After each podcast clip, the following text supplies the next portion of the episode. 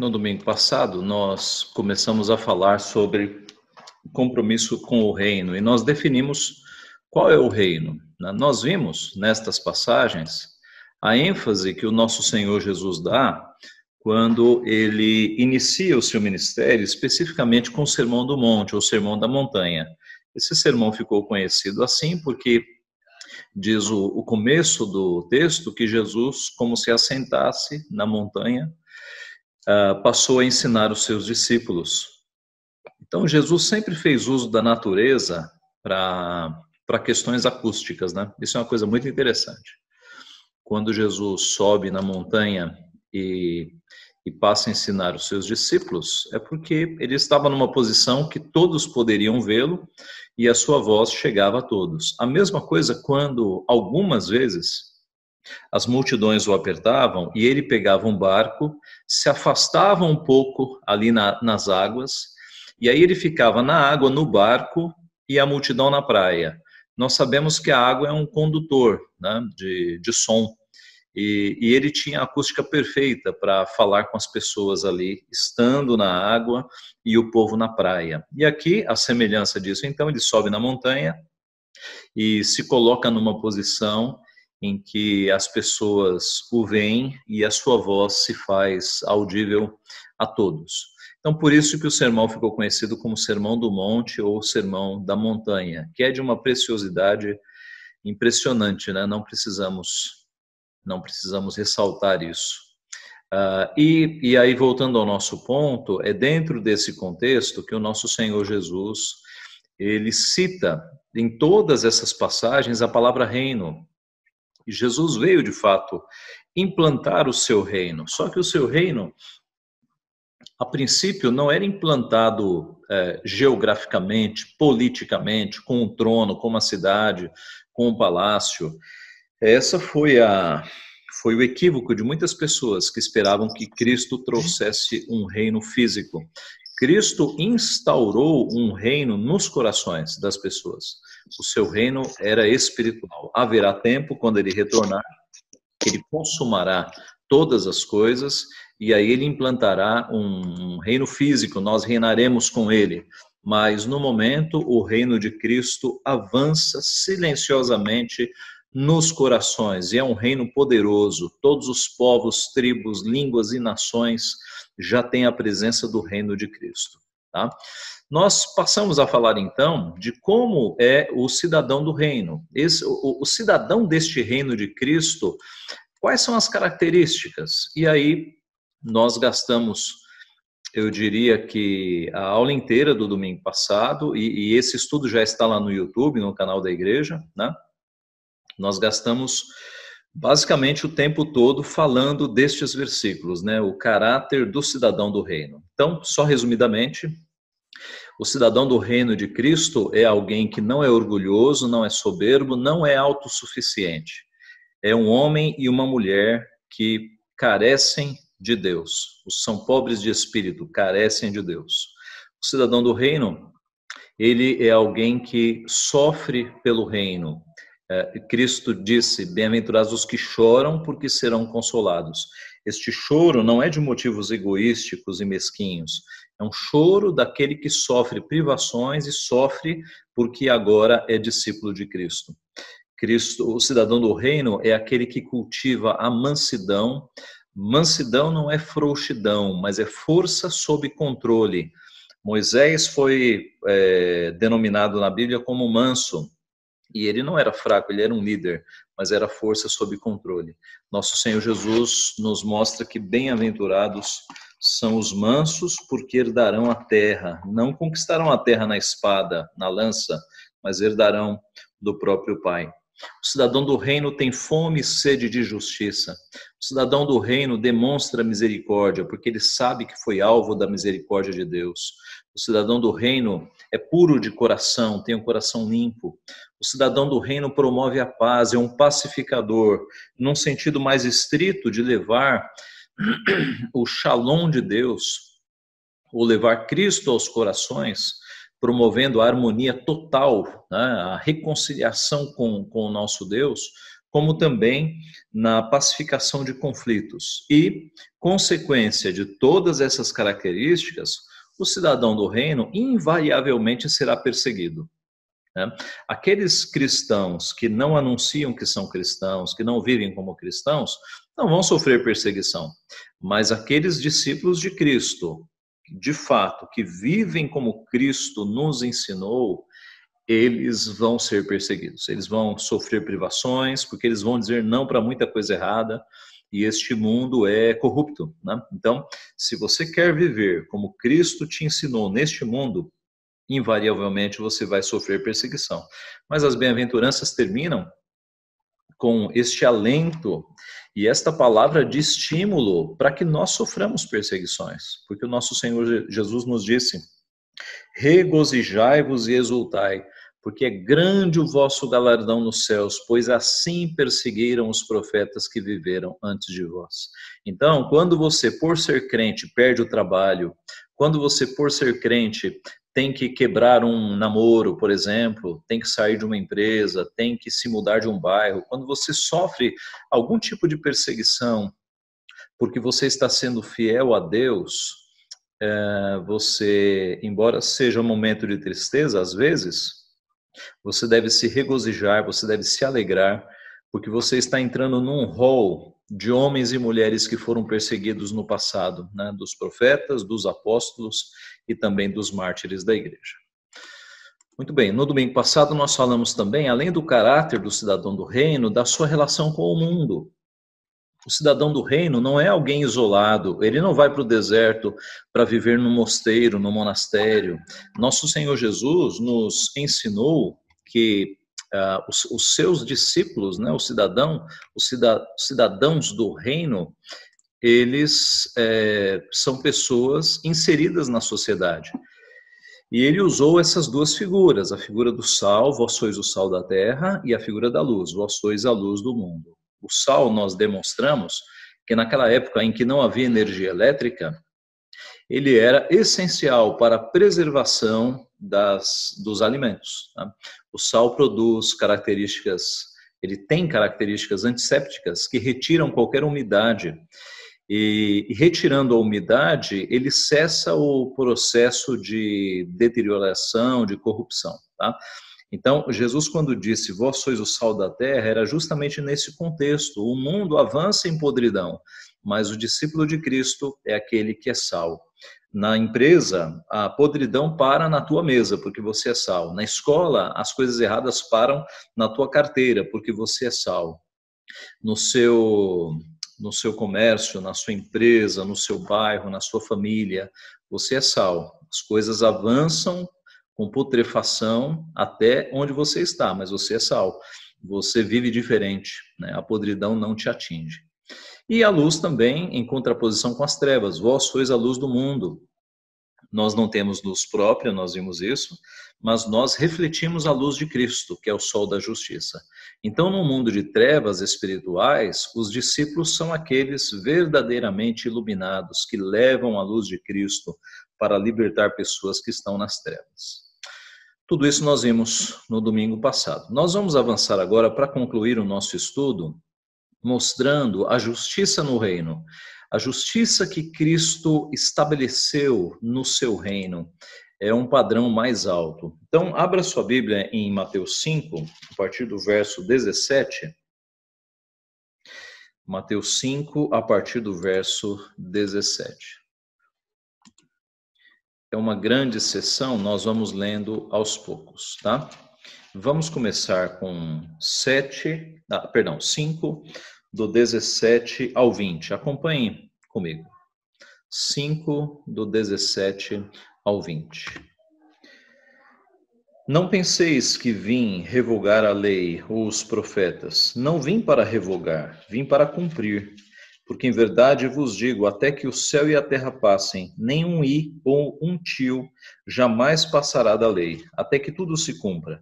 Aquele, pois, que violar um destes mandamentos, posto que dos menores, e assim ensinar aos homens, será considerado mínimo no reino dos céus. Aquele, porém, que os observar e ensinar, esse será considerado grande no reino dos céus.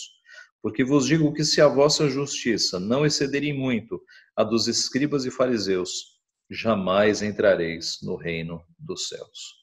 Esse texto é muito interessante, gente, porque é, mostra Cristo dizendo que a lei não passou, que a lei não foi anulada, não foi revogada. Há um pensamento confuso no meio evangélico, errado, eu diria, né, com toda certeza, de que nós não estamos mais na lei, de que o Antigo Testamento ele passou. Isso eu diria que é um pensamento majoritário no meio evangélico. Há uma ideia de que a lei ficou para trás.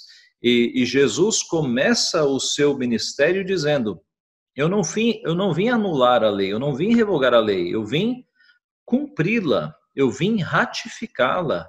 E não é à toa que, na sequência do texto que nós vamos ver, o que, que ele pega? Para como seu conteúdo? Os dez mandamentos. Ele não pega os dez, mas tudo que ele fala aqui está relacionado aos dez mandamentos. Né? Ele, ele, ele pega como exemplo alguns mandamentos e o que, que ele faz? Ele anula esses mandamentos? É, será que Jesus fala assim: ouvistes que foi dito, não matarás, e eu vos digo que esse mandamento passou? Não, ele torna o mandamento mais difícil de ser cumprido. Ele resgata o espírito da lei. Por que, que ele resgata o espírito da lei? Porque os escribas e fariseus, eles eram legalistas e eles ficavam apenas na letra. Como eu disse, um fariseu mandava, ele não matava alguém, mas mandava alguém matar. E cria que no juízo final ele não seria culpado porque as mãos dele não estavam sujas de sangue. Isso para nós é ingênuo, né? é infantil, mas no sistema legalista era, era o que eles criam. Né? Então, o, o fariseu não mandava matar alguém, perdão, o fariseu não matava, mas tinha o coração cheio de ódio e achava que a quebra do mandamento era só o matar mesmo, né? era só as vias de fato. Jesus resgata o espírito da lei, dizendo: Ei, não é só não matar, mas todo aquele que tiver ódio no seu coração, ele já é passível de julgamento. Então, observe que, é, muito ao contrário de tornar a lei ultrapassada, datada, vencida, nosso Senhor Jesus atualiza a lei resgatando o seu espírito, mostrando que seguir a lei de Deus é algo muito mais difícil do que aquelas pessoas imaginavam. E ele mostra que isso é bênção aos olhos de Deus, né? quando ele diz aqui, no final do verso 19: Porém, aquele que os observar e ensinar, esse será considerado grande no reino dos céus. Então, nós fazemos bem em estudar os mandamentos de Deus e observá-los, quando eu falo mandamentos, eu não estou me referindo apenas aos dez mandamentos. Os dez mandamentos são um resumo de toda a lei, né? Mas estudar o Antigo Testamento inteiro. Tudo que está no Antigo Testamento é válido, exceto as questões sacrificiais, porque a lei cerimonial ou sacrificial, os sacrifícios e as ofertas, foram cumpridos por Cristo. Nós não precisamos mais cultuar a Deus com sangue, como nossos irmãos no passado precisavam. Exceto a questão do sangue, porque Cristo cumpriu, todo o restante está em vigor. Tá? Então nós temos, ah, voltando aqui para o nosso, para a primeira linha, o alto padrão exigido pelo rei. Veja o verso 20. Porque vos digo que se a vossa justiça não excederem muito a dos escribas e fariseus, jamais entrareis no reino dos céus. Observe como nosso Senhor Jesus, ele joga o nível de obediência lá para cima. Porque os escribas e fariseus eram legalistas e tentavam cumprir a lei exteriormente, visivelmente, e eu diria hipocritamente, apenas para as pessoas verem, nos seus mínimos detalhes. E aí Jesus chega e fala: se vocês não forem melhor que os escribas e fariseus, vocês não vão entrar no reino dos céus. Tá? Então, nós temos um belo desafio aqui. Mas pensando bem, você vai perceber que não é um desafio impossível, porque os escribas e fariseus não cumpriam a lei. Eles tinham um, uma, uma, uma exterioridade, eles mostravam aos homens ah, uma, uma forma exterior de cumprir a lei, mas eles não cumpriam de coração, eles não cumpriam internamente. E é isso que o nosso Senhor Jesus vai ensinar agora. Quando você cumpre o mandamento já no teu coração e já na tua mente, você é maior que os escribas e fariseus, tá? Por exemplo, por exemplo, nosso Senhor Jesus disse, é, deixa eu pegar aqui um dos exemplos, né? O primeiro, não matarás.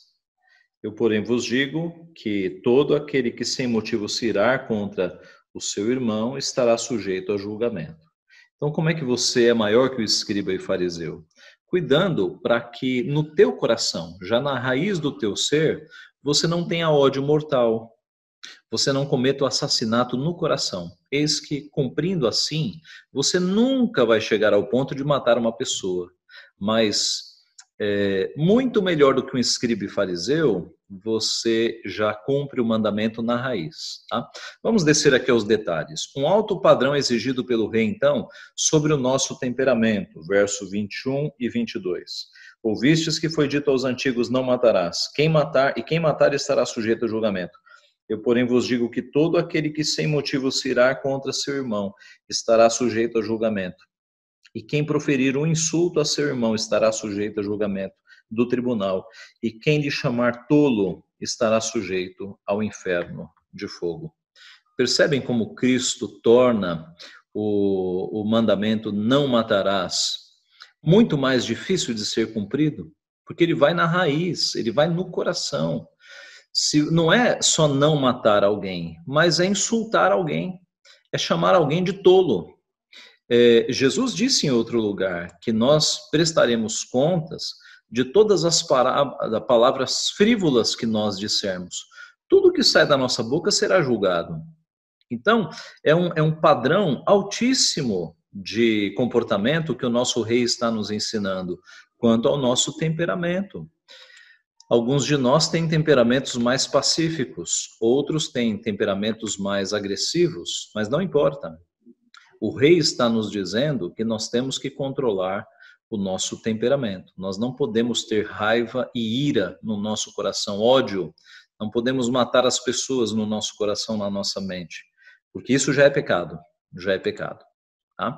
Um alto padrão exigido sobre os nossos olhos. Veja o verso 27 e 29. Ouvistes que foi dito: Não adulterarás. Eu, porém, vos digo: qualquer que olhar para uma mulher com intenção impura, no coração já adulterou com ela. Se o teu olho direito te faz tropeçar, arranca-o e lança-o de ti, pois te convém que se perca um dos teus membros e não seja todo o teu corpo lançado no inferno. É, por que, que Jesus não falou aqui para as mulheres, irmãos? Por que, que ele falou para homens, né? Se qualquer que olhar para uma mulher. Ora, o, a, a plateia, né, os ouvintes ali, é, primeiros de Jesus, eram na sua maioria homens. Os discípulos estavam ali num círculo mais próximo de Jesus. Então, a maioria dos seus ouvintes era formada de homens. Mas o, o versículo, é claro, se aplica às mulheres também, se aplica ao ser humano. Tá? A ideia, então, de que nós devemos controlar os nossos olhos porque o olho, a nossa visão é uma porta de entrada para pecados, né? Ah, veja o capítulo 6, verso 22 e 23. Capítulo 6, 22 e 23. São os olhos a lâmpada do corpo. Se os teus olhos forem bons, todo o teu corpo será luminoso. Se, porém, os teus olhos forem maus, todo o teu corpo estará em trevas. Portanto, caso a luz que em ti há sejam trevas, que grandes trevas serão. Observe Jesus mostrando que os nossos olhos são a lâmpada do corpo. Né? Então, se você usar os teus olhos, a tua lâmpada, para iluminar coisas boas e para deixar entrar em você coisas boas, você terá luz dentro de si. Agora, se você usar os teus olhos para ver coisas pecaminosas, quantas trevas não estarão dentro de ti? Essa é a ideia do nosso Senhor Jesus. Então, observe que não é apenas cometer o pecado, mas é cuidar da entrada do corpo, que são os nossos olhos. Lembre-se de Davi, por exemplo. Né? Davi, quando de trás para frente, né? vamos pegar o final da história. Davi, quando tem todas aquelas catástrofes na sua família, Absalão se voltando contra ele, um filho matando um outro filho, um caso de incesto, coisas terríveis que aconteceram na vida de Davi, aconteceram por quê? Porque ele matou um homem, estou indo de trás para frente. Ele matou um homem por quê? Porque ele traiu este homem é, coabitando com a esposa deste homem. E como é que tudo começou? Começou com os olhos. Quando Davi, num tempo de guerra, quando os reis iam à guerra com seu exército, eis que os homens estão na guerra e Davi está no seu palácio, caminhando lá. Eu quase imagino Davi com seu roupão, né? levantando da cama, dando uma volta pelo, pelo terraço do palácio, todos os homens na labuta, na luta, na guerra, e Davi ali caçando pecados. Né? Davi vê uma jovem tomando banho, o, palácio ficava no alto, tinha visão de todo o povoado. Eu imagino que as mulheres estavam mais tranquilas porque não havia homens ali, os homens estavam na guerra. E tudo começou com os olhos. Tudo começou com Davi vendo o que não deveria ver, cobiçando, atraindo. Foi um abismo chamando outro abismo. Né? Adultério, assassinato. E aí a mão de Deus pesou sobre a vida de Davi, fazendo com que a espada não se apartasse mais da sua casa. Então, observe os olhos, o cuidado com os olhos, meus irmãos. Aqui está a nascente de muitos pecados. Se nós controlarmos os olhos, nós teremos, de fato, é, nós teremos eh, uma vida mais santa. Eu me lembro aqui, permita-me compartilhar, uma vez nós fomos com um grupo de seminaristas, um grupo grande de seminaristas para o Rio Grande do Sul. Nós estávamos lá numa equipe de 18, 19 seminaristas de seminários do Brasil todo, em viagem missionária. Né? O nosso plano era é, pegar um bairro lá do Rio Grande do Sul, lá em Porto Alegre, e evangelizar, ajudar aquela igreja. Todos os dias na rua, nas praças, escolas, todos os dias na rua evangelizando. E no começo da viagem, quando a gente chegou no Rio Grande do Sul, é, alguns casados, alguns solteiros. E, e eu chamei o grupo e falei, irmãos, vocês já perceberam como existem mulheres bonitas aqui. Então vamos fazer um acordo com os nossos olhos? Vamos fazer um, um acordo diante de Deus de nós não pecarmos com os nossos olhos? E para minha surpresa, um, os seminaristas começaram a dar risada e eles falaram, pastor, a gente acabou de falar nisso. A gente acabou de falar que a gente ia fazer aqui um pacto para nós não pecarmos com os nossos olhos, para que Deus nos abençoasse nessa missão e nós tivéssemos santificação. E meus irmãos, foi uma viagem abençoada, né? santificada. Nós nos santificamos e evangelizamos e Deus nos abençoou. E assim deve ser a nossa vida, né? Não apenas uma viagem, mas deve ser o nosso comportamento, de nós, como diz a música das crianças, cuidado olhinho o que vê né? Cuidado olhinho o que vê, porque os olhos são a entrada de possíveis pecados. Um alto padrão exigido sobre a nossa língua. Veja o verso 33 a 37 do capítulo 5. Também ouvistes que foi dito aos antigos: Não jurarás falso, mas cumprirás rigorosamente para com o Senhor os teus juramentos. Eu, porém, vos digo: de modo algum jureis, nem pelo céu, por ser o trono de Deus, nem pela terra, por ser o estrado dos seus pés, nem por Jerusalém, por ser a cidade do grande rei, nem jures pela tua cabeça, porque não podes tornar um cabelo branco ou preto. Seja, porém, a tua palavra sim, sim, não, não. O que disto passar vem do maligno. Jesus, aqui é, mostrando um alto padrão sobre a nossa língua, qual é a ideia? Qual é o espírito aqui, irmãos?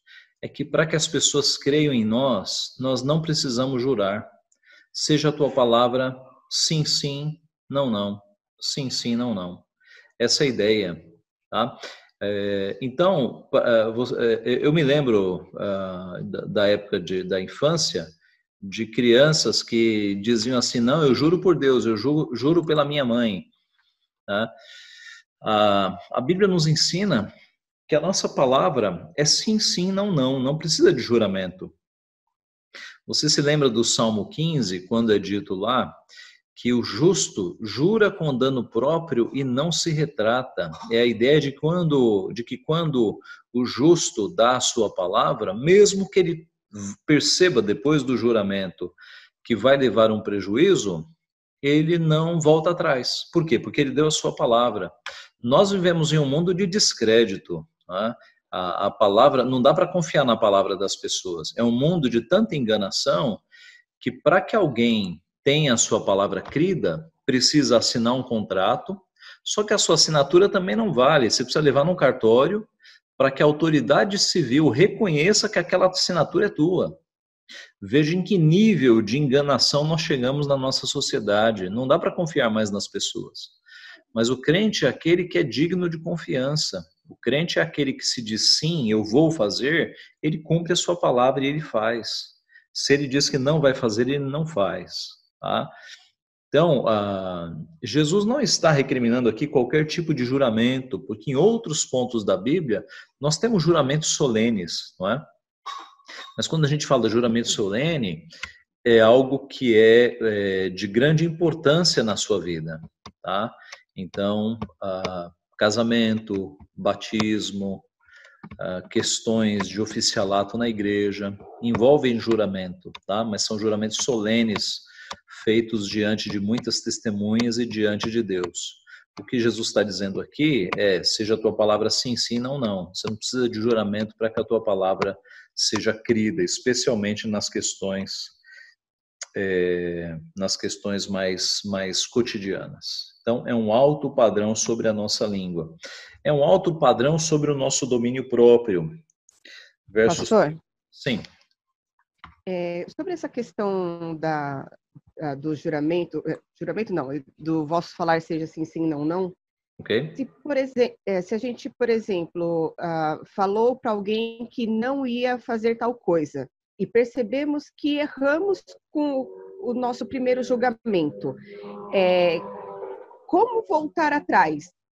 Uhum, é, porque uhum. Assim, o que eu estou imaginando assim, é, eu falei que eu não uh, que eu não ia fazer tal coisa. E daí depois eu percebo que a, o não fazer vai ser muito prejudicial do que fazer.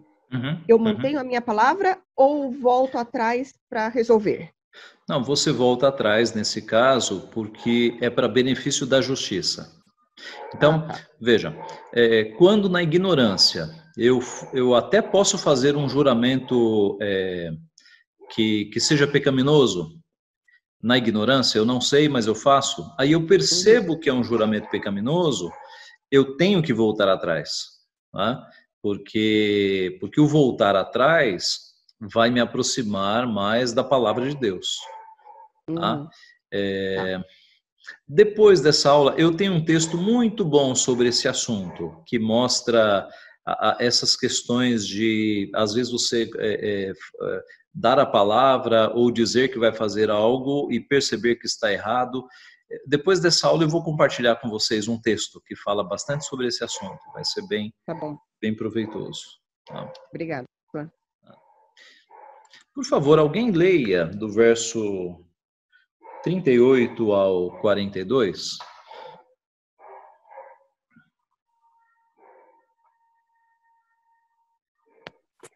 Ouviste foi dito: olho por olho, dente por dente. Eu, porém, vos digo: não resistais ao perverso, mas a qualquer que te ferir na face direita, volta-lhe também a outra. E ao que quer demandar contigo tirar-te a túnica, deixa-lhe também a capa. Se alguém te obrigar a andar uma milha, vai com ele duas. Dá quem te pede e não volte as costas ao que deseja que lhe emprestes. Muito bem. Veja Jesus ensinando aqui um alto padrão sobre o domínio próprio. Né? Ouvistes que foi dito olho por olho, dente por dente. Eu, porém, vos digo: não resistais ao perverso, mas qualquer que te ferir na face direita, volta-lhe também a outra. Veja, Jesus não está mudando o mandamento. O olho por olho, dente por dente, de fato aplicou-se no Antigo Testamento, mas especialmente as relações é, de Estado, as relações civis. Tá? No Antigo Testamento, vocês sabem, não havia prisão. É, havia o olho por olho, dente por dente. Aquele que tirar uma vida pagará com a própria vida. Aquele que matar um boi, ou que, perdão, que furtar um boi, pagará com três bois. Então, havia um sistema de justiça no Antigo Testamento criado por Deus que era retributivo. Você você pagava o dano com se fosse dano de vida, né? Se fosse assassinato, você pagava com a própria vida. Se fosse um dano na propriedade de alguém, você restituía a propriedade três ou quatro vezes mais, dependendo do crime. Não havia prisão. Tá? Era pena de morte mesmo no caso da vida. E, meus irmãos, este não é um sistema cruel, né? Eu estou pensando no Antigo Testamento. É um sistema que mais protegia a vida. Por quê? Porque o indivíduo sabia que se ele matasse alguém, ele seria morto.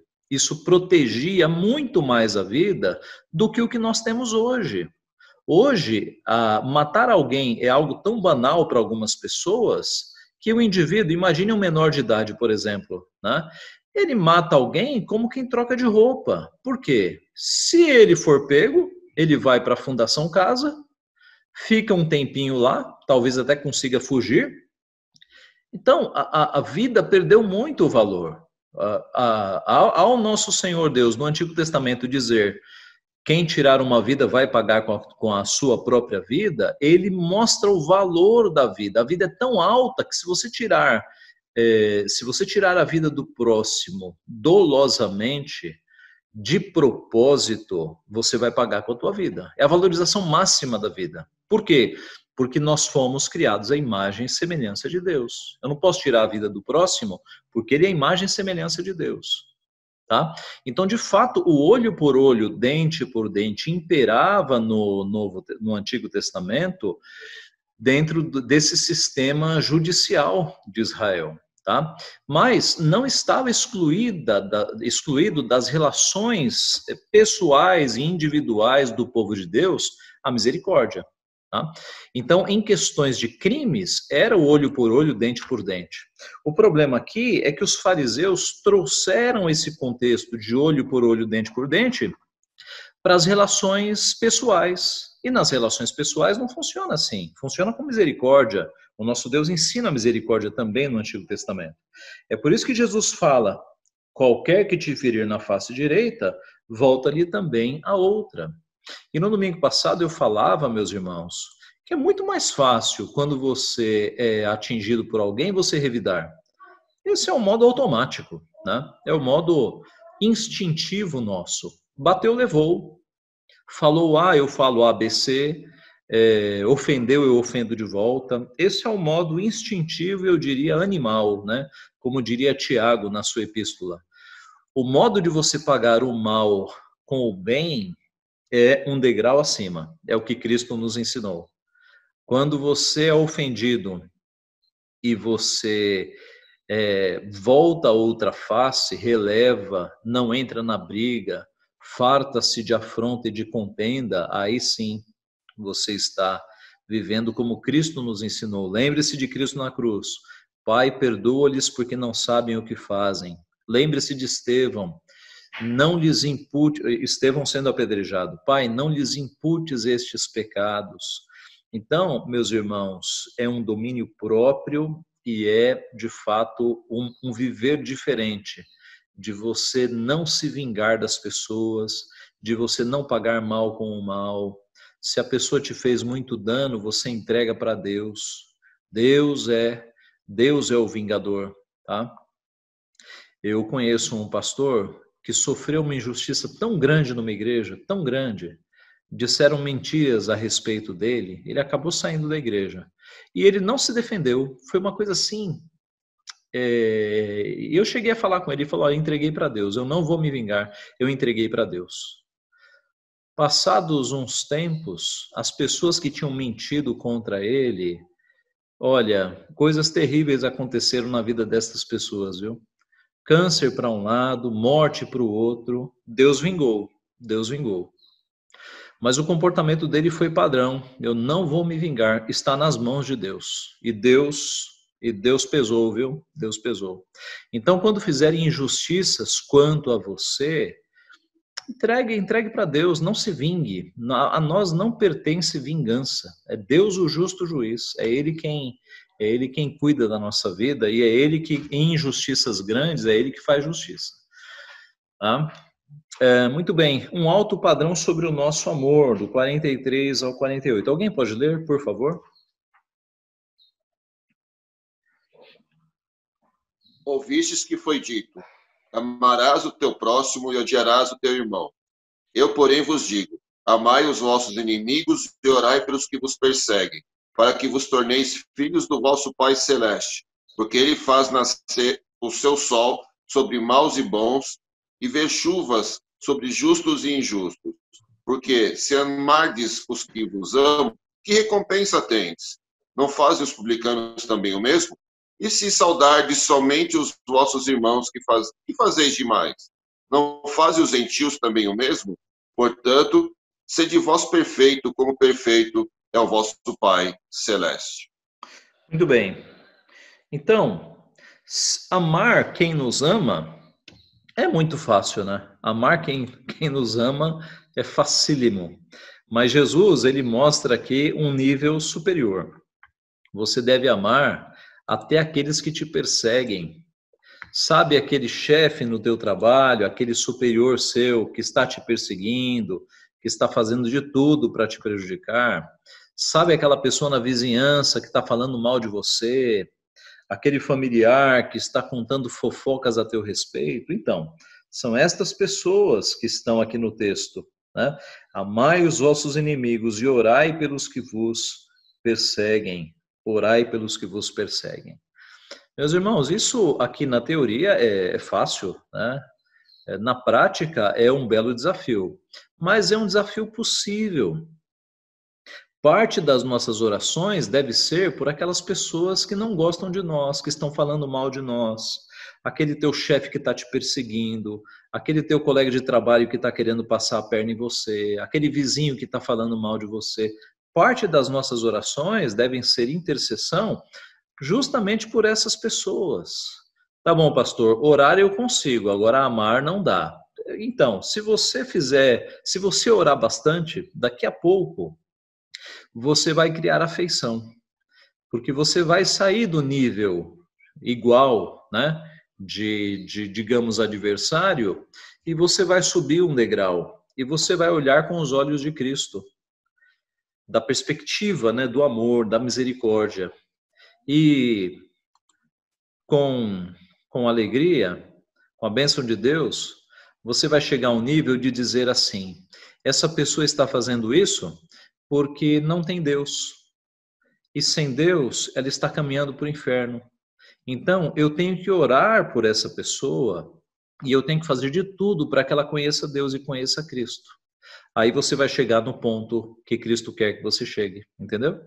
Então, enquanto você está naquele nível de adversário, ah, ela fez isso, eu vou fazer isso. Ela escreveu isso na, ela escreveu isso no Facebook, eu vou escrever tal coisa. Enquanto você estiver nesse nívelzinho de briga no mesmo nível, você não entendeu o mandamento de Cristo. Agora, quando você subir um degrau e passar a orar por esta pessoa, e passar a entender que essa pessoa está fazendo coisas porque não tem Deus no coração, ou porque está longe de Deus, ou porque não conheceu a Deus ainda, aí você vai chegar no ponto, tá? De olhar como Cristo olharia para uma pessoa que está em trevas, está caminhando pela morte. Aí sim a afeição pode chegar tá? Quando você olhar com esses olhos. Então, é um alto padrão exigido pelo amor, né? Sobre o nosso amor. Amar quem nos ama é facílimo. O padrão de Cristo é amar quem nos odeia. Este é o padrão. É isso, meus irmãos, que nos torna discípulos de Cristo. É isso que nos torna discípulos de Cristo. Esse é o diferencial, tá? Esse é o diferencial. Nós seremos reconhecidos discípulos de Cristo quando nós praticarmos estas coisas, não tenha dúvida. Dizer que é crente é muito fácil. Ah, o desafio é nós vivermos como Cristo quer que nós vivamos. Os discípulos imitam o Mestre. Nós temos que praticar essas coisas. É por estas coisas que as pessoas vão ver Cristo na nossa vida e vão acreditar no que nós estamos falando. Se você está tentando evangelizar pessoas, mas você não vive como Cristo viveu, dificilmente as pessoas vão acreditar em você. Tem que começar na sua vida. Você tem que dar o exemplo. É a tua vida com palavras e com testemunho revela Cristo às pessoas. Ainda, um alto padrão exigido pelo rei sobre a nossa humildade. Veja o verso, veja o capítulo 6, verso 1. Questão da humildade agora. Guardai-vos de exercer a vossa justiça diante dos homens, com o fim de ser desvistos por eles. De outra sorte, não tereis galardão junto de vosso Pai celeste. Então, Jesus está dizendo: é, não exerçam justiça para serem vistos diante dos homens. Os, os, os fariseus faziam isso, né? Os fariseus, eles, eles eram atores, eles eram é, indivíduos que ficavam, é, como é que se fala? Tentando mostrar boas obras, mas apenas para se mostrar, apenas para serem vistos dos homens. Jesus está dizendo que a gente tem que fazer o bem sem que as pessoas vejam. Na verdade, o nosso a nossa intenção, né, o nosso propósito de coração deve ser fazer o bem para agradar a Deus, não para se mostrar para as pessoas. Porque quando eu faço o bem para me mostrar para as pessoas, eu estou adorando a mim mesmo. Esse é o ponto. Agora, quando eu faço o bem para agradar a Deus, eu estou servindo a Deus, tá? A motivação é muito importante nesse assunto. E a, a, podemos dividir aqui em esmolas, jejum, a oração, jejum e bens materiais. Quanto às esmolas, quando, pois, deres esmola, não toques trombeta diante de ti. A figura é engraçada, né? Dando esmola e tocando trombeta para todo mundo ver. Como fazem os hipócritas nas sinagogas e nas ruas, para serem glorificados pelos homens. Olha aí a idolatria pessoal. Em verdade vos digo que eles já receberam a recompensa. Tu, porém, ao dares a esmola, ignore a tua mão esquerda o que faz a tua mão direita para que a tua esmola fique em secreto, e teu pai, que vem em secreto, te recompensará. Olha que ensino interessante aqui, né? A figura que Jesus faz é o seguinte: o dar esmola vai ser tão secreto que que a tua mão esquerda não vai ver o que a tua mão direita está fazendo. Percebem a, a imagem? Né? É, é, tão secreto que nem a tua mão esquerda vê o que a mão direita está fazendo. É muito discreto, é muito discreto. Então, o Jesus está falando, quando você der esmola, não toque uma trombeta. Atualizando os termos aí, nós diríamos, quando você der esmola, não tire uma selfie, não ponha no Instagram, não ponha no Facebook, tá? É, tem gente que faz isso, né? Tira lá uma selfie dando uma ajuda para alguém. É, esse é o ponto. Você está querendo se glorificar, você não está querendo agradar a Deus. É muito engraçado quando você vê algumas faixas, é, essas faixas que, que se penduram nas, na rua, nos postes, é, algo assim do tipo: a comunidade agradece o vereador tal pela iluminação nesse poste. É óbvio que foi o próprio político que pôs aquela, faixa lá, né? É óbvio. Então, a, a nossa motivação a ajudar alguém, seja na rua, seja uma família, não deve ser a publicidade. Nós temos que fazer essas coisas o mais discretamente possível, para que ninguém saiba, tá? E aí sim será o caminho correto. Humildade nas orações. A partir do verso. É, estamos. Versículo 5 do capítulo 6. Ah, sim, capítulo 6. Veja do Veja a partir do verso 5. E quando orardes, não sereis como os hipócritas, porque gostam de orar em pé nas sinagogas e nos cantos das praças, para serem vistos dos homens. Em verdade vos digo que eles já receberam a recompensa. Tu, porém, quando orares, entra no teu quarto e, fechada a porta, orarás a teu pai que está em secreto. E teu pai, que vem em secreto, te recompensará. E orando, não useis de vãs repetições como gentios, porque presumem que pelo seu muito falar serão ouvidos. Não vos assemelheis, pois, a eles, porque Deus, o vosso Pai, sabe o de que tendes necessidade antes que lhe E aí a sequência do texto vem a oração dominical, né, que todo mundo sabe decorado. Mas observe aqui que os fariseus eram aqueles que nas sinagogas oravam com com o objetivo de serem vistos. Eles se colocavam nos cantos das praças, onde você tem um ângulo em que mais pessoas podem te ver, mas apenas para isso, para serem vistos dos homens. Eles queriam passar uma imagem de piedade, né, de crente, e aí, Jesus está dizendo: não façam isso. Quando vocês forem orar, entrem no quarto, fechem a porta e em secreto vocês oram. O objetivo da oração é falar com Deus, não é ser vistos, visto pelos homens. E o teu Pai em secreto te recompensará. Tá? E não usem de vãs repetições como gentios. Né? Ele está se referindo aqui às religiões pagãs que tinham seus mantras. Né? Os mantras eram eram frases repetidas continuamente. Era a ideia de que quanto mais se repetisse, mais chance tinha da divindade ouvir. Na oração você não precisa ficar repetindo frases. Nosso Deus entende da primeira vez. Né? Na verdade, é, mesmo quando nós não conseguimos, irmãos, expressar o que nós estamos sentindo com palavras, Deus já está entendendo. Né? Deus já está entendendo. O salmista disse, Salmo 139, ainda a palavra não me chegou à língua e tu, Senhor, já a conheces toda. Então, há orações que nós fazemos que a gente está tão contrito, a gente está tão triste às vezes, que a gente não consegue nem expressar com palavras. E nestes momentos, Deus já está sabendo tudo, está sabendo tudo nós podemos orar como Pedro: Senhor, tu sabes todas as coisas, tu sabes que eu te amo. Tá? Então não precisamos de qualquer tipo de orgulho, de vaidade em oração. A gente fala com palavras simples, é, não para sermos vistos dos homens, mas para conversarmos com Deus. Humildade no jejum, verso 16 a 18. Alguém pode ler, por favor? Quando jejuardes, não vos mostreis contristados como hipócritas, porque desfiguram o rosto com o fim de parecer aos homens que jejuam.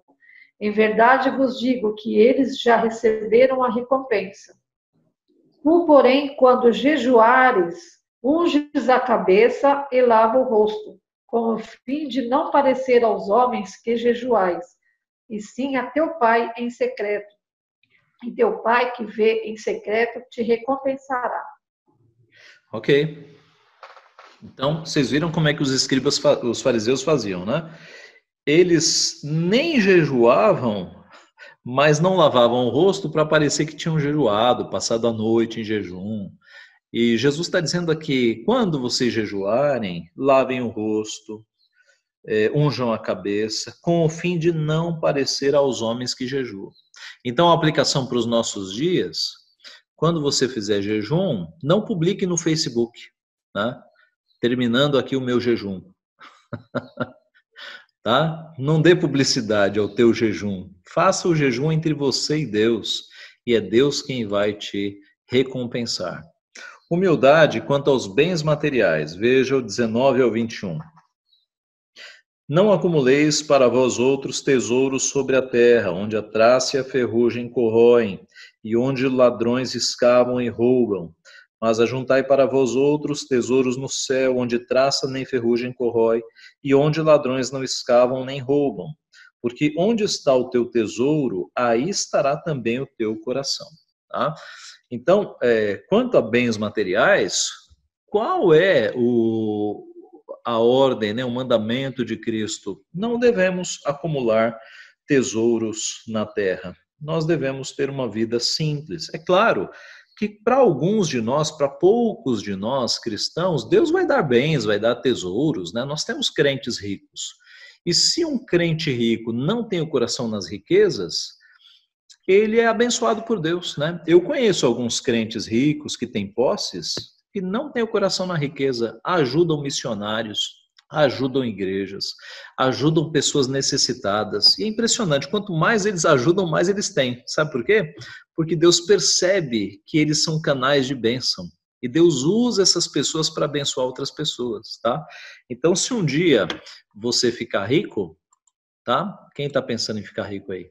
Se um dia alguém, se um dia você ficar rico, lembre-se disso. Não coloque o teu coração nas riquezas, mas use a, a, a condição financeira para abençoar outras pessoas, para ser uma bênção. Porque essa vida passa rápido e você não vai levar dinheiro para o céu. Então, ajude as pessoas, ajude a expansão do evangelho, ajude missionários, tá?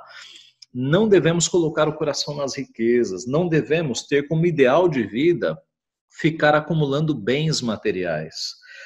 Porque os bens materiais são perecíveis, né? E, a, Jesus diz que a ferrugem corrói, o ladrão escava e rouba. Quando Jesus fala que o ladrão escava e rouba, é porque naquela época as paredes eram feitas de uma mistura de, de, de barro com outras substâncias, né? E que dava para cavar, dava para entrar cavando a parede, tá? Na casa de alguém.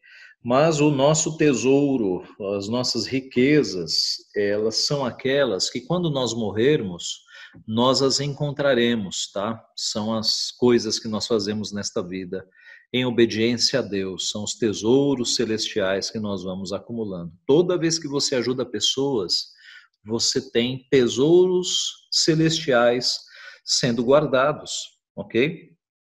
Observe, nós não fazemos boas obras para sermos salvos, a salvação é pela graça, mas salvos nós devemos fazer boas obras. Então, todas as pessoas que você ajuda nesta vida, todo o bem que você faz, está sendo contabilizado por Deus. A Bíblia fala em galardão. Né? Nós seremos galardoados pelas boas obras que nós fazemos nesta vida. Por isso, nós devemos ajudar as pessoas, não devemos ser egoístas, devemos ajudar o máximo de pessoas. Tudo isso agrada a Deus e são os tesouros celestiais que nós vamos acumulando nos céus. Um alto padrão exigido pelo rei sobre a nossa confiança em Deus. E aí, vem do verso 24 ao 34. É, Alguém poderia ler esse, esse período do 24 ao 34? Eu posso ler, reverendo. Ok. Ninguém pode servir a dois senhores, porque ou há de aborrecer-se de um e amar ao outro, ou se devotará a um e desprezará o outro. Não podeis servir a Deus e às riquezas. Por isso vos digo: não andeis ansiosos pela vossa vida, quanto ao que haveis de comer ou de beber, nem pelo vosso corpo, quanto ao que haveis de vestir. Não é a vida mais do que o alimento e o corpo mais do que as vestes?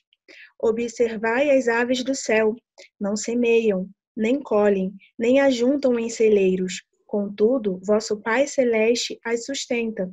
Porventura não valeis vós muito mais do que as aves? Quais de vós, por ansioso que esteja, pode acrescentar um côvado ao curso da sua vida?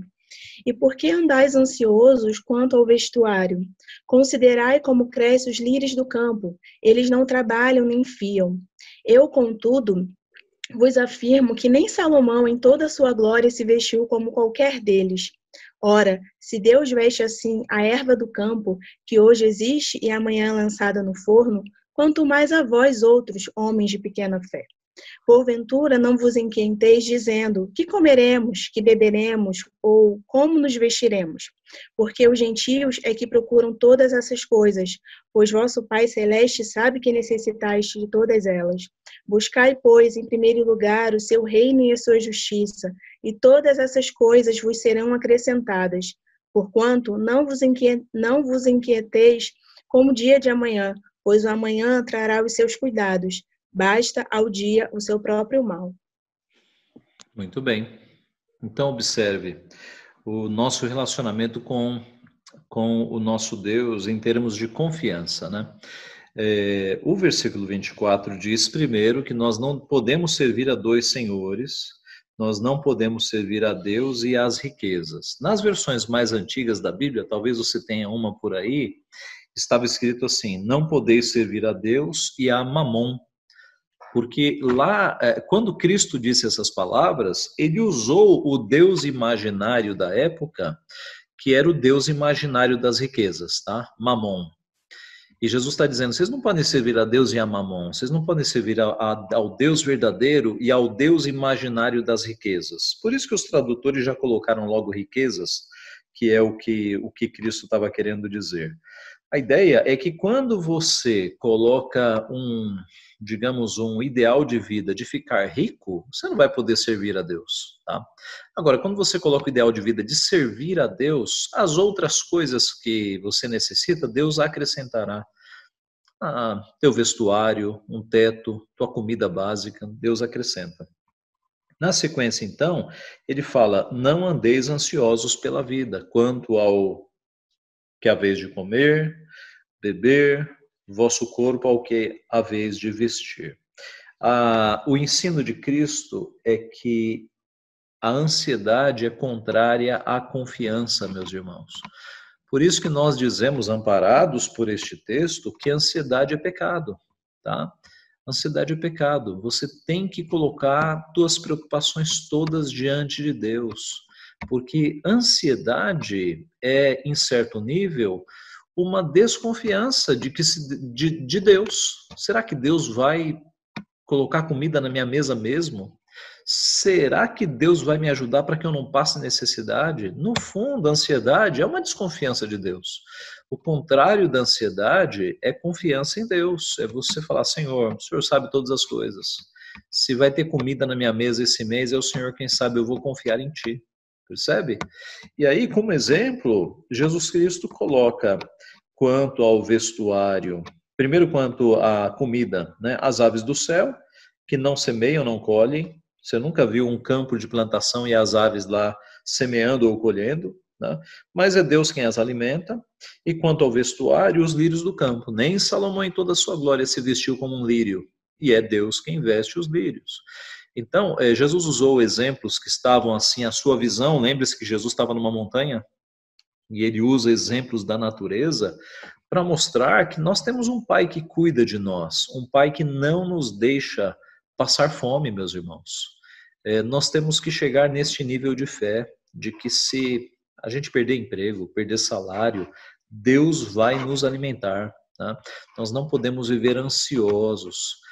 Ah, há uma ilustração que o John MacArthur usa no livro Abaixo a Ansiedade, que ele diz assim: dificilmente um pai vai ver a sua criança no canto da sala é, preocupada se vai ter o que comer. Sabe por quê? Porque a criança sabe que o pai e a mãe vão dar um jeito. Vão dar um jeito.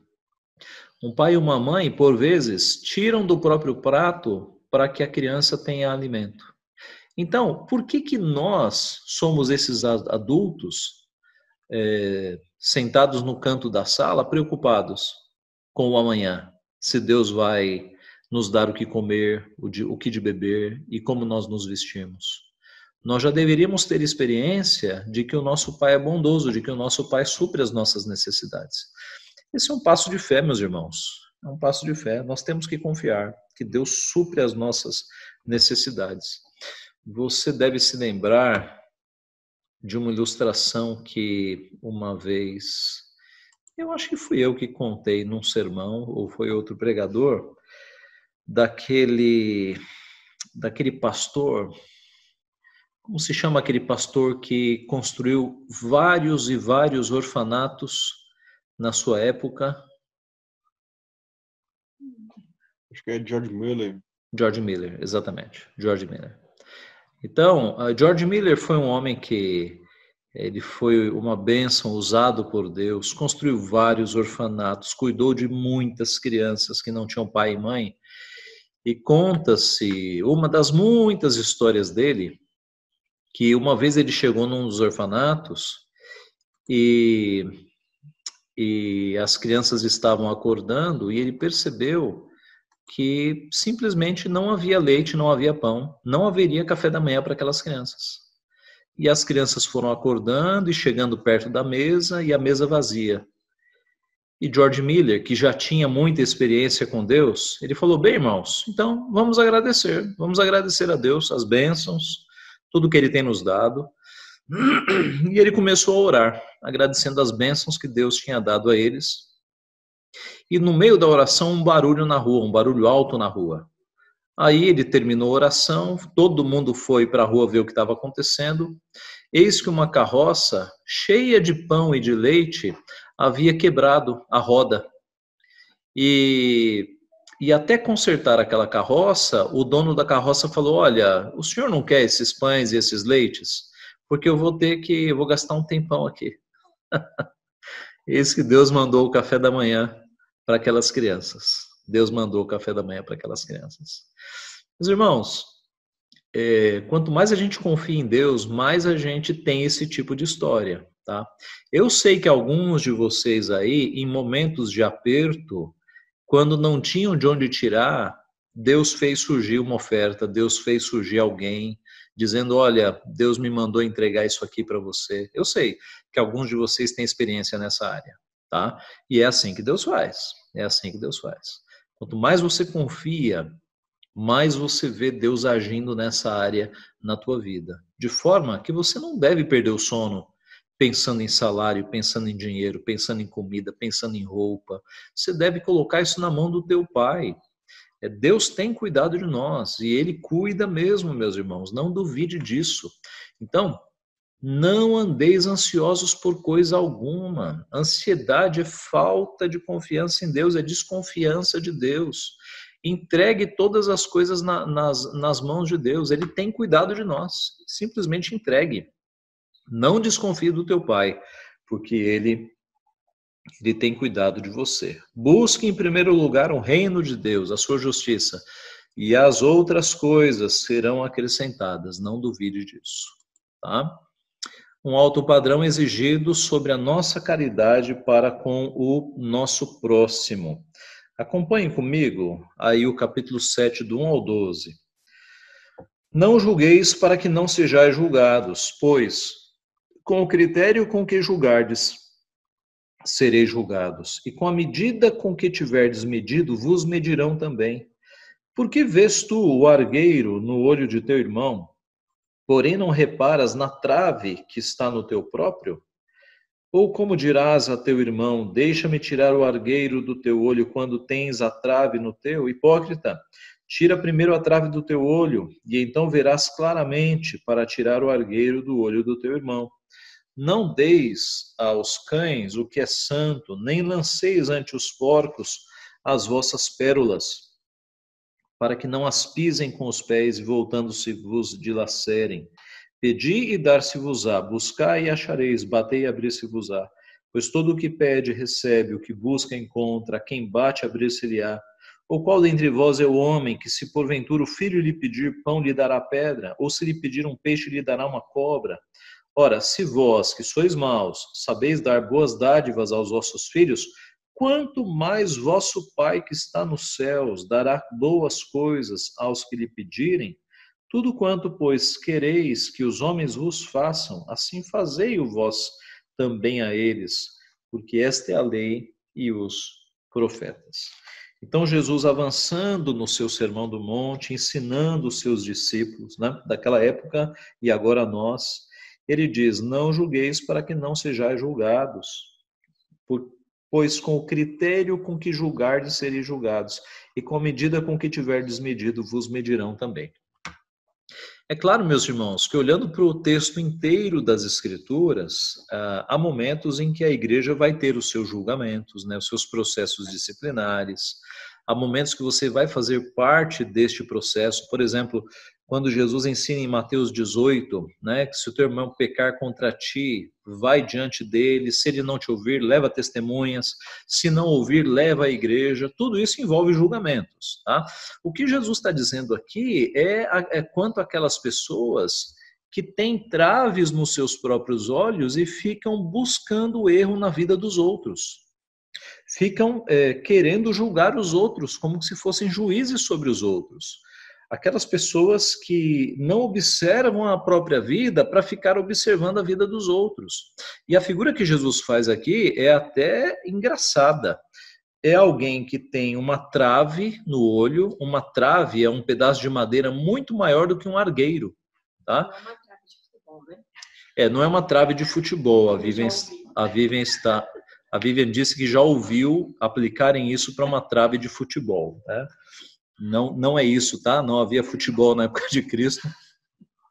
É uma trave, é uma madeira grande, essa é a ideia, tá? Então o indivíduo está com. Imagine que o indivíduo está com uma madeira de dois metros, um cisco de dois metros no seu olho, uma tora de madeira no seu olho, e está observando o, o cisco no olho da pessoa, né?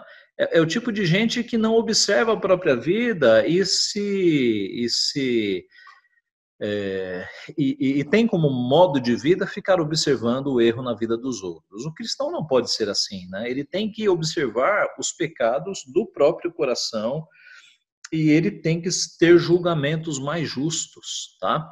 O pecado, irmãos, afetou a nossa área de julgamento. Eu já falei isso com a igreja, né?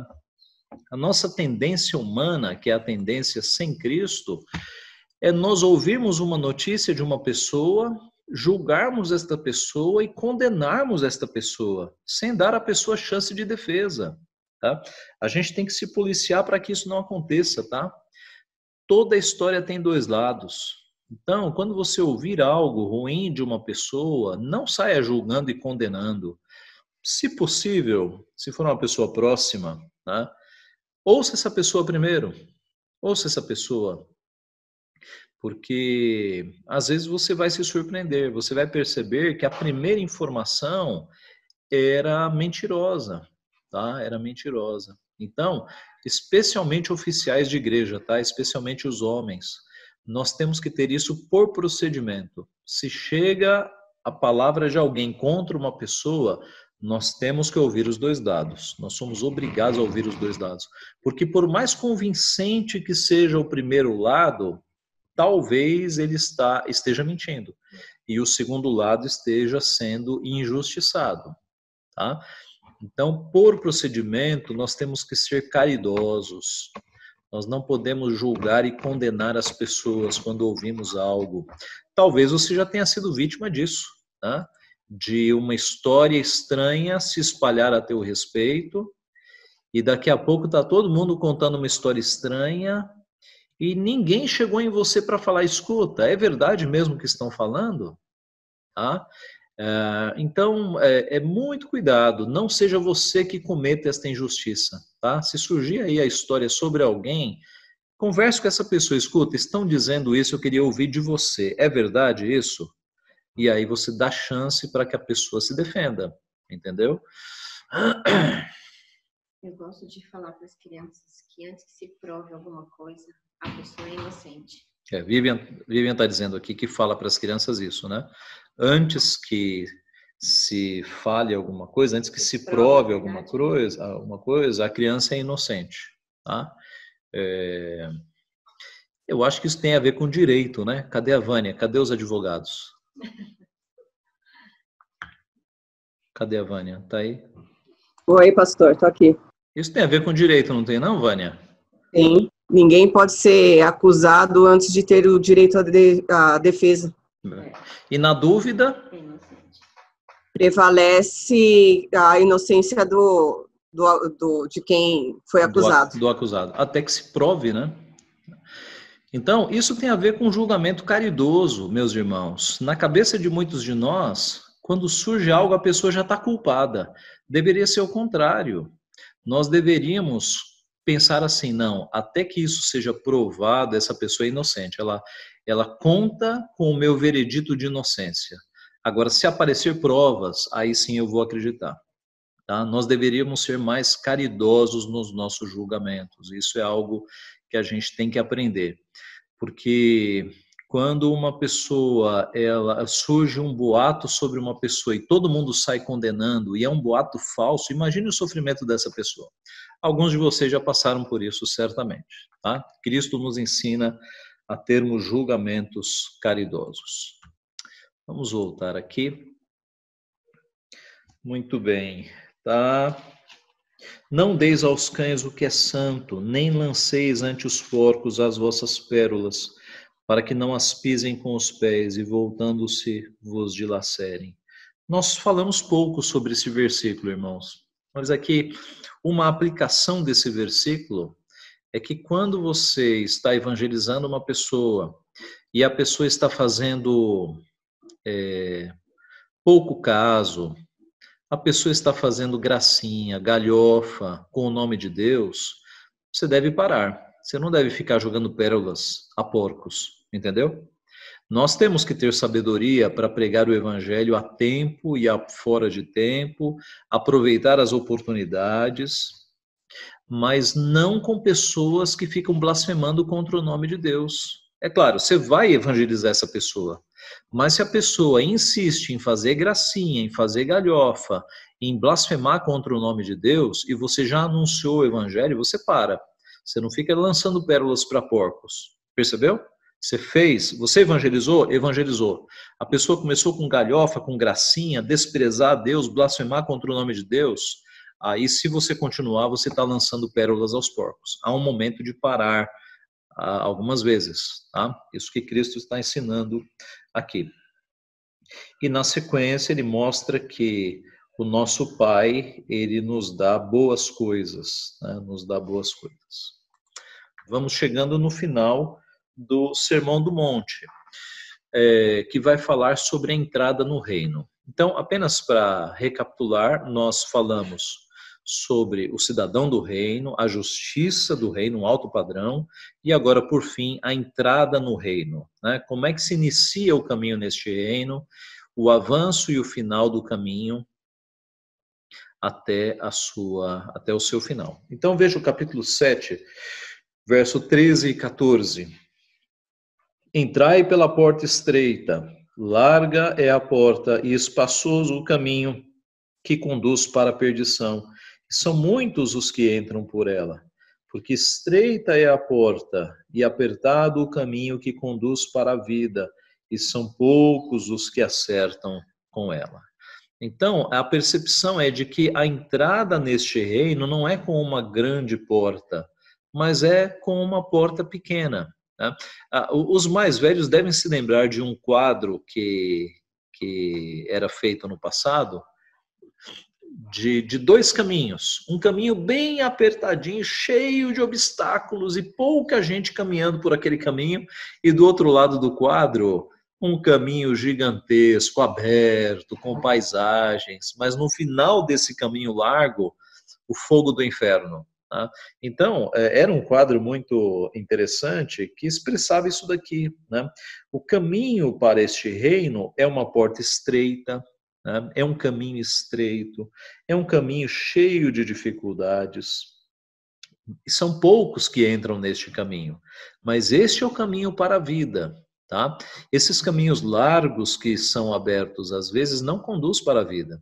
E aqui nós temos o grande engano da teologia da prosperidade. Teologia da prosperidade, gente, é essa pregação que existe no meio evangélico em muitas igrejas de que o crente tem que ser rico, o crente tem que ter os melhores empregos, o crente tem que ter casa própria, carro na garagem, é aquela ideia falsa de que se Deus é um rei, nós temos que viver como príncipes, tá? É mamão, na verdade, né?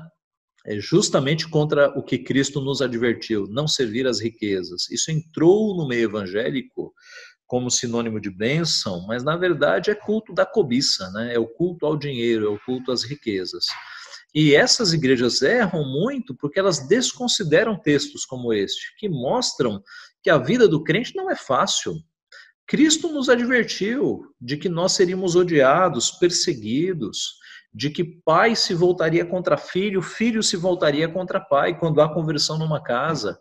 Então, de fato, a entrada neste reino não é fácil, é por um caminho apertado, né? O caminho do reino é um caminho apertado, a porta é estreita e são poucos os que entram por esta porta, porque é uma vida de abnegação. É uma vida de negarmos a nós mesmos para seguirmos a Cristo Jesus. Tá? É por isso que a igreja fiel sempre foi um número menor, sempre foi um número reduzido. Que ninguém se anime quando as notícias falam em 40 milhões de evangélicos. Esse é um número gigantesco. Tem países que não têm essa população. Mas se você peneirar, meus irmãos, não são 40 milhões. Se você peneirar quem são os discípulos de Cristo, é um percentual bem pequeno, acredite, tá? Tem muita gente nessas igrejas que está em busca de dinheiro, não está em busca de Cristo. Tem, tem sim aqueles que estão lá buscando a Cristo, mas é um pequeno percentual, tá? Então, uh, estreita é a porta, estreito é o caminho. O avanço e o final do caminho, versos 15 a versos 15 a 20. Por favor, alguém leia versos 15 a 20. Acautelados é dos, falsos profetas que se apresentam disfarçados em ovelhas, mas por dentro são lobos é, roubadores. Pelos frutos os conhecereis. Colhem, colhem porventura os dos espinheiros, figos dos abrolhos? Assim, toda árvore boa produz bons frutos, porém, a árvore má produz frutos maus. Não pode a árvore boa produzir frutos maus, nem a árvore má produzir frutos bons. Toda árvore que não produz bom fruto é cortada e lançada ao fogo. Assim, pois, pelos seus frutos o conhecereis. Nem muito, todo muito bem, até, Senhor, Senhor até aqui. entrará no ah, é, até o 20. Até o 20, Silvana, obrigado. É.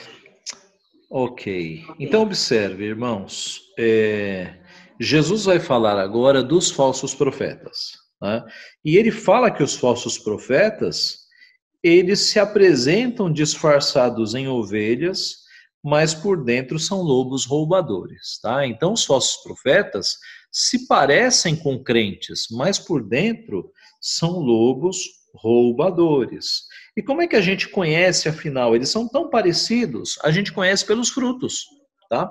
Pelos frutos os conhecereis. Uma árvore boa produz bons frutos, uma árvore má produz frutos maus. Não é difícil nós vermos alguns dos líderes evangélicos dando seus frutos maus, às vezes revelados pela própria mídia, envolvidos em escândalos financeiros, tá? envolvidos em falcatruas, envolvidos com políticos. Então, é, o que Cristo disse é fato. Os lobos roubadores, eles vão apresentar os seus frutos. Isso não há dúvida. Tá? É, você deve estar se lembrando aí de reportagens envolvendo alguns dos nomes evangélicos mais famosos aqui no Brasil. Lobos, lobos roubadores, irmãos, estão interessados no dinheiro das pessoas construíram pequenos impérios com o dinheiro das pessoas. Eis o fruto, eis o fruto. Tá? Então, é, nós vemos aqui que o fruto é o que mostra de fato se uma árvore é boa ou uma árvore é má. Cristo nos ensina isso. Tá? Cautelai-vos dos falsos profetas. Na sequência, ele mostra uh, os que dizem e não fazem, e depois os que ouvem e fazem. Então, quanto aos que dizem e não fazem, veja o verso 21 a 23. Silvana, por favor, continue para nós, do 21 ao 23. Nem todo o que me diz Senhor, Senhor entrará no reino dos céus, mas aquele que faz a vontade de meu Pai que está nos céus muitos naquele dia hão de dizer, dizer-me, Senhor, Senhor, porventura não temos nós profetizado em teu nome, em teu nome não expelimos demônios, em teu nome não fizemos muitos milagres? Então lhes direi explicitamente, nunca vos conheci. Apartai-vos de mim os que praticais a iniquidade. Muito bem. Eu coloco aqui no nosso texto a intimidade desmascarada. Por quê? Porque essa expressão Senhor, Senhor é, é, na opinião de muitos estudiosos, um hebraísmo. O que é um hebraísmo? É, quando Você se lembra lá em Isaías 6, quando os anjos dizem Santo, Santo, Santo? Santo, Santo, Santo é o equivalente a Santíssimo na nossa língua. É um superlativo. Tá? Agora, a, a repetição de uma palavra duas vezes era um hebraísmo para intimidade. Senhor, Senhor, Samuel, Samuel, Marta, Marta, Eli, Eli. Observe alguns exemplos. Então, quando se falava assim, Marta, Marta, Samuel, Samuel, Eli, Eli, essa repetição de uma palavra apontava para a intimidade. Eis que aqui no texto Jesus está dizendo: Muitos naquele dia vão dizer: Senhor, Senhor, com intimidade. Qual vai ser a resposta de Jesus? Ei, não tem intimidade com vocês. Nunca vos conheci. Apartai-vos de mim os que praticais a iniquidade. Quem são estes? São os lobos roubadores, né? São o joio no meio do trigo. Pessoas que estão fazendo iniquidade, que estão lutando dentro da igreja pela sua própria agenda, né, para ficarem ricos, para terem mais poder. E aí usam o evangelho para os seus próprios fins. Mas, na verdade, no dia final, serão desmascarados. Diante de Cristo dirão: Senhor, Senhor, mas em teu nome não temos profetizado, expelido demônios, realizado milagres. E aí Jesus diz: Nunca vos conheci. Apartai-vos de mim os que praticais a iniquidade. Observe que é possível, então, profetizar, expelir demônio e até fazer milagres como obras da iniquidade. Por quê? Como isso é possível, pastor? Ora, lembra-se de um anjo caído chamado Satanás, que também tem os seus poderes? Irmãos, é... Satanás é um anjo que tem certos poderes de anjo, né? Então, muitas coisas sobrenaturais acontecem em religiões que não servem ao Deus verdadeiro por operação de Satanás. Ah, quem, quem já veio aí do, do, de movimentos ligados a baixo espiritismo sabe, ou quem já estudou, né, sabe que lá acontecem coisas sobrenaturais. Por exemplo, aquelas operações mediúnicas. O indivíduo recebe o espírito ele diz que é do Dr. Fritz, né? mas recebe espírito de demônios e sai fazendo cirurgias com ponta de faca, ponta de tesoura e tira mesmo os tumores, mas com ciência de quem? De Satanás, que é um anjo, né? e os anjos estão aí há pelo menos 10 mil anos aprendendo, inclusive, medicina. Tá? Então, são espíritos enganadores, é o pai da mentira. E eu não tenho dúvida de que no meio evangélico tem aí os seus lobos vestidos em pele de ovelhas, que estão até fazendo coisas sobrenaturais, adivinhando pensamentos, adivinhando coisas, mas pela obra de Satanás, não é pela obra de Deus, não. Tá? Jesus nos adverte quanto a isso, quando ele mostra: apartai-vos de mim os que praticais a iniquidade. Então, estes são os que dizem Senhor, Senhor, e não fazem, as suas obras são de iniquidade. Mas, por fim, há aqueles que ouvem a voz de Deus e fazem a vontade de Deus. Verso 24 a 27, finalizando. Todo aquele, pois, que ouve estas minhas palavras e as pratica, será comparado a um homem prudente que edificou a sua casa sobre a rocha.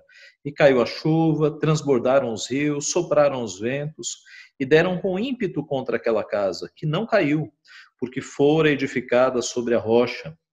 E todo aquele que ouve estas minhas palavras e não as pratica, será comparado a um homem insensato, que edificou a sua casa sobre a areia.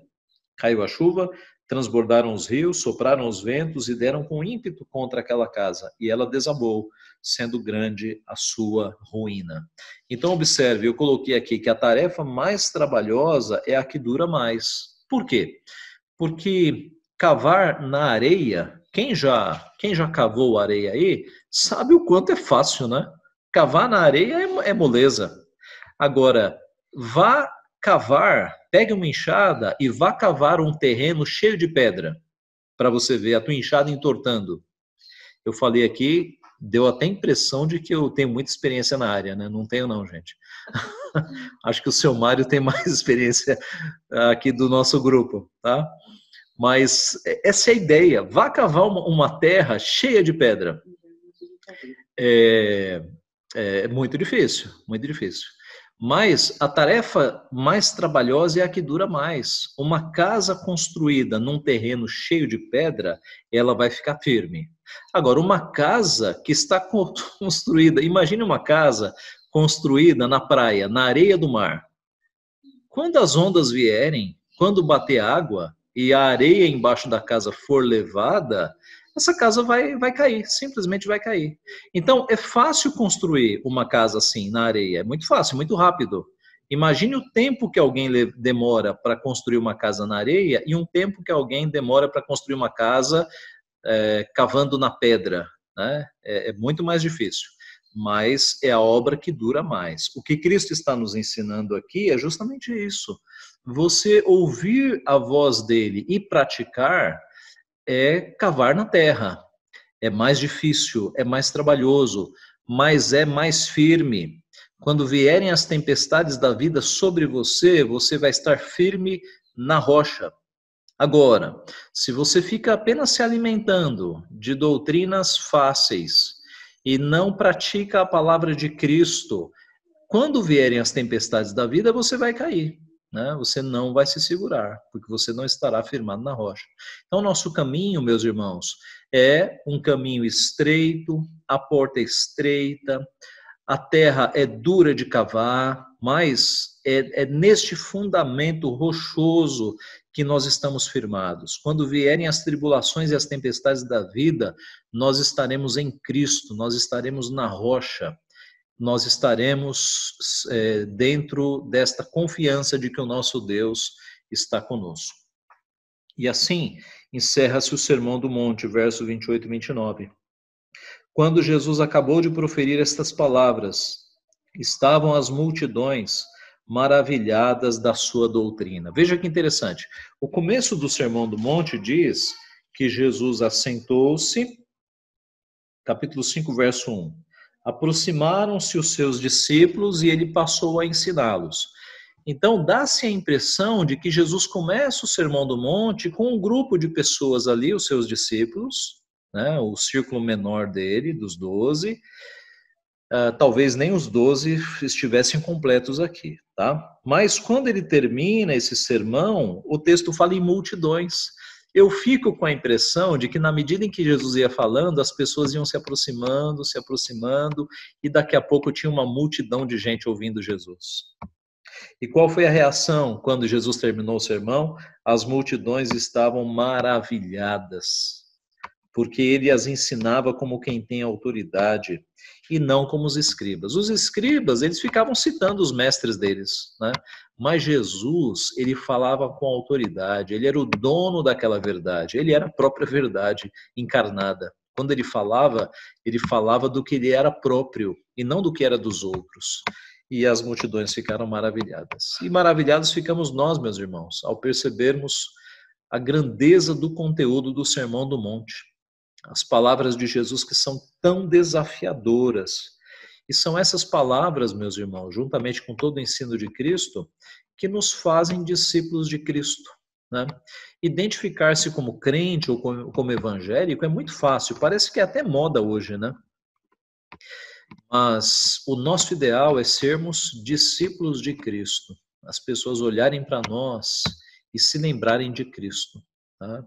Por quê? Porque nós é, andamos nos seus caminhos, fazemos aquilo que ele nos manda fazer, reagimos e agimos como Cristo reagiria, oferecendo a outra face, sendo misericordiosos, não pagando mal com o mal, mas vencendo o mal com o bem, vivendo em honestidade, em fidelidade a Deus, abençoando as pessoas ao nosso redor, ajudando as pessoas ao nosso redor. É assim que nós vamos de fato revelando o nosso Mestre para aqueles que estão ao nosso redor. Que Deus então nos abençoe, meus irmãos, que faça de nós verdadeiros discípulos de Cristo. Que o nosso ideal de vida seja esse, nos parecermos cada vez mais com Jesus Cristo. É assim que a luz de Cristo brilhará na nossa vida e os homens glorificarão a Deus. Que Ele assim nos abençoe. Amém.